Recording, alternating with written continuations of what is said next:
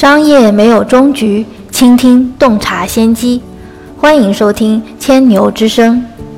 大家好，这里是阿里新零售内参千牛之声，我是千牛头条小二牛康康。每天让我们一起听见新零售。今天的音频是河马先生全渠道供应链体系的全面解读，由河马先生副总裁张国红在二零一八年八月三日举办的第二届阿里巴巴供应链开放日主论坛做主题演讲。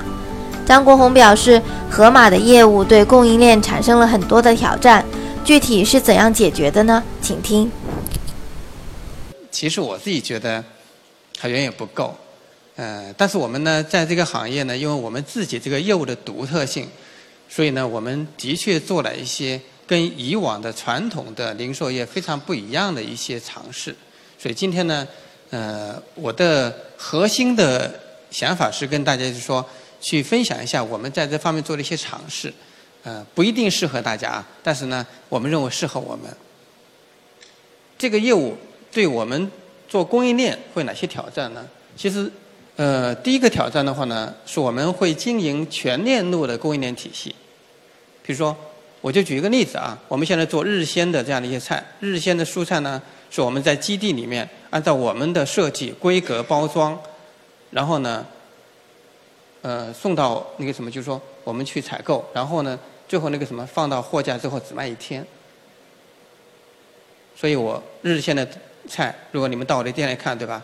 是每天不一样的包装，不一样的颜色，然后只卖一天。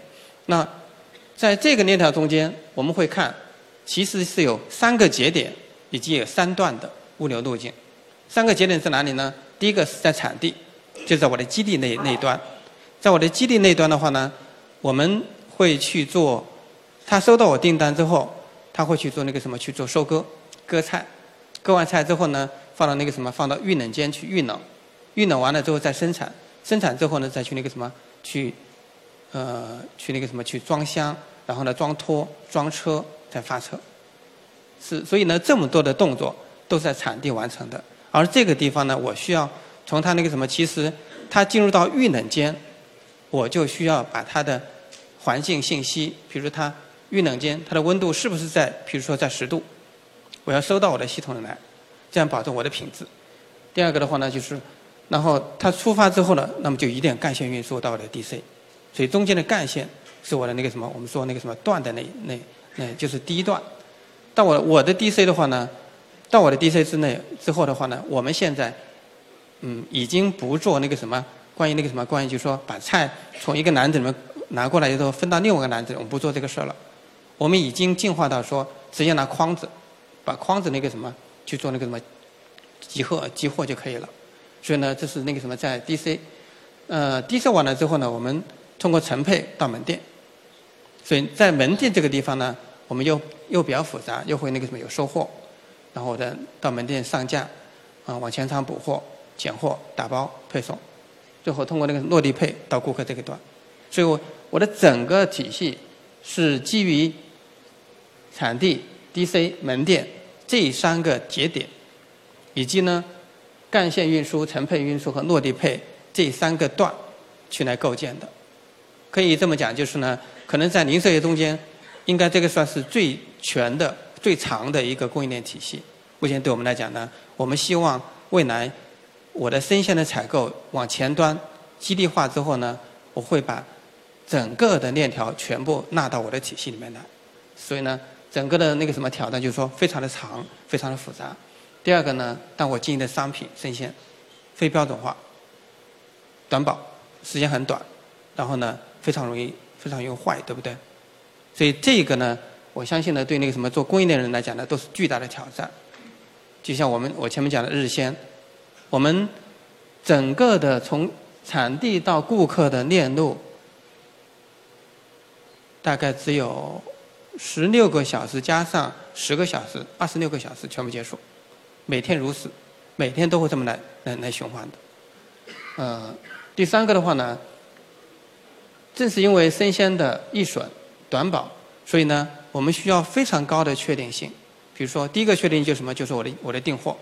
目前对我的订货来讲呢，我们现在呃还是处于说我的自动订货跟我的门店的叫主管去手工订货相结合的阶段。但是目前我们逐步在开始往自动订货这地方开始那个什么去那个什么去去做转移。但我的标品目前已经全部做到这点自动订货了。呃，但是即使我的数量，比如说我订单出去之后，大家都很清楚，对吧？到底能不能到我的门店这么多数量能够过来？其实我是不知道的。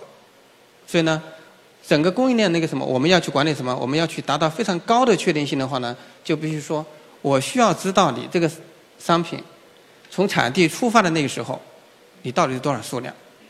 这样的话呢，我才知道到门店我会有多少数量今天可以去卖，对吧？第二个的话呢，它的品质，品质这个东西对我来讲。我的新鲜度是我的品质第一核心，那么新鲜度跟什么相关呢？是时间的负相关，对不对？时间越长，那个什么新鲜度越差，对吧？第二个呢是环境温度的负相关，对吧？温度越高，品质越差，对不对？所以这两个要素对我来讲，我必须要那个什么全部控制住，我才能才能知道今天这批菜从产地出来之后到我的门店，我到底能不能交付给顾客，对吧？最后一个嘛就是时间，所以呢。对我的确定性来讲的话呢，我的整个供应链体系，我要是我要解决订单的准确，以及呢供应商履单它的数量、质量和时间。呃，当然最后一个呢，这些东西前面全部讲的是关于顾客价值的部分，对不对？那最后一个什么呢？我们还希望说有非常好的那个什么，就是说时效，非常好的品质，然后呢数量那个时候，比如说那个什么订单满足率很高的时候呢，最后。我需要时间要非常短，啊，成本还要低，这个呢依靠什么呢？我觉得呢，就是依靠我们接下去讲的，呃，整个的叫数字化的改造才能完成。所以按照传统的那个逻辑来讲呢，做了要做这么多事儿，并且做得非常好的时候呢，这个不要说不可能，反正就是非常非常难吧。呃，所以我们基于说这个业务的一个基本结构的话呢，我们目前所构建的体系是这样子的：就前面三个点、三个段，是目前我们试图去构建的这样一个全全链条的一个供应链体系。就如前面讲的，产地、DC 和门店，这是三个点。然后呢，三个段的话呢是干线物流、成配，然后呢跟地配，这三个那个什么三个段。其实传统企业只做红的 DC，他自己那个什么收货之后，对不对？然后从 DC 到门店，然后呢做成配做门店，门店之后顾客到店自提，对吧？这个对他来讲他没有什么压力，对不对？所以呢，传统企业来讲只做这这这个，就是说只做两两点一段。我们要做的话呢，三点要做三段。呃，第二个呢是我们呃，因为我们生鲜的这个经，就是说品类的经营特点的话呢，呃，我们是。面向全国的基地去做采购的，所以这样的话呢，我们未来就是说，我们全国的基地是放在全国，并且呢，我现在全国的门店也是放在全国。我的我的仓就是我前面讲那个什么，整个的那三点三段的这一条线，就整个供应链这条逻辑对吧？这条链条的话呢，其实也是放在那个什么各个中心城市的。比如说我现在在全国目前有十四个十四个城市，然后的话呢，我们。其实，在十个城市，目前我们都是建立了这个完整的这套供应链体系。